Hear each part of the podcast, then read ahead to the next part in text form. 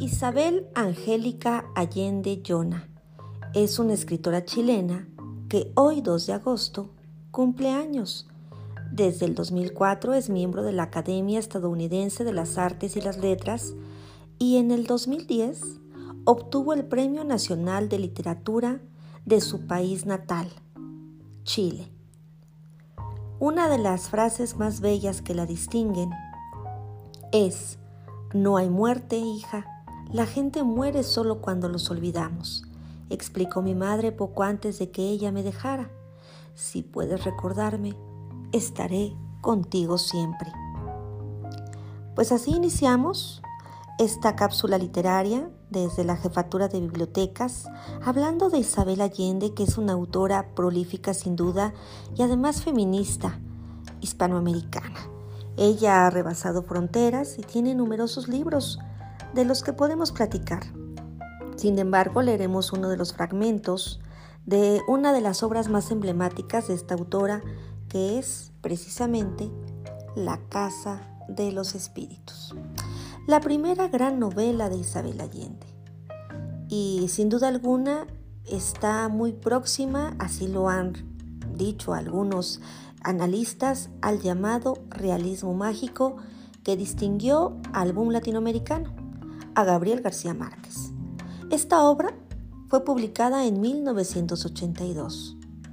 Ella habla en un ambiente de sucesos previos que pues conducen o condujeron, mejor dicho, al golpe militar y entre sus materiales narrativos que se contemplan en este libro, pues se consagró definitivamente como una de las grandes escritoras de todos los tiempos.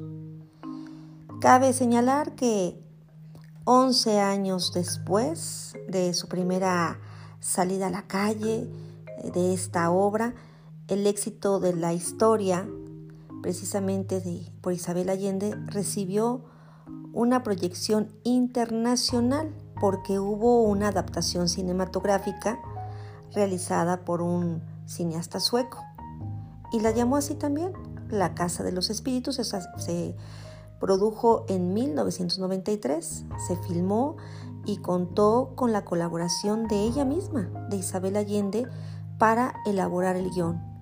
Y además estuvo en esta, eh, pues en esta película Meryl Streep, Glenn Gloss, Jeremy Irons, Winona Ryder, Antonio Banderas, entre otros. Esta obra está basada en los recuerdos de infancia y juventud de Isabel Allende, la Casa de los Espíritus narra las peripecias de la saga familiar de los Trueba. Y en esta ocasión vamos a leer un fragmento de ella. No sin antes recordar que no es la única obra que tiene Isabel Allende. También está Eva Luna en 1987, El Plan Infinito en 1991, Paula en 1994, Afrodita cuatro años después, 1998, Hija de la Fortuna en 1999, eh, Retrato en Sepia en el 2000, el libro de memorias Mi País Inventado en el 2003. Y siempre, siempre sus obras ocupan los primeros lugares de venta. Y además que han sido traducidos a más de 20 idiomas. Ahora sí, comenzamos con algunos fragmentos de La Casa de los Espíritus que puedes encontrar en las bibliotecas de Tulancingo. Barrabás Llegó a la familia por vía marítima, anotó la niña Clara con su delicada caligrafía. Ya entonces tenía el hábito de escribir las cosas importantes.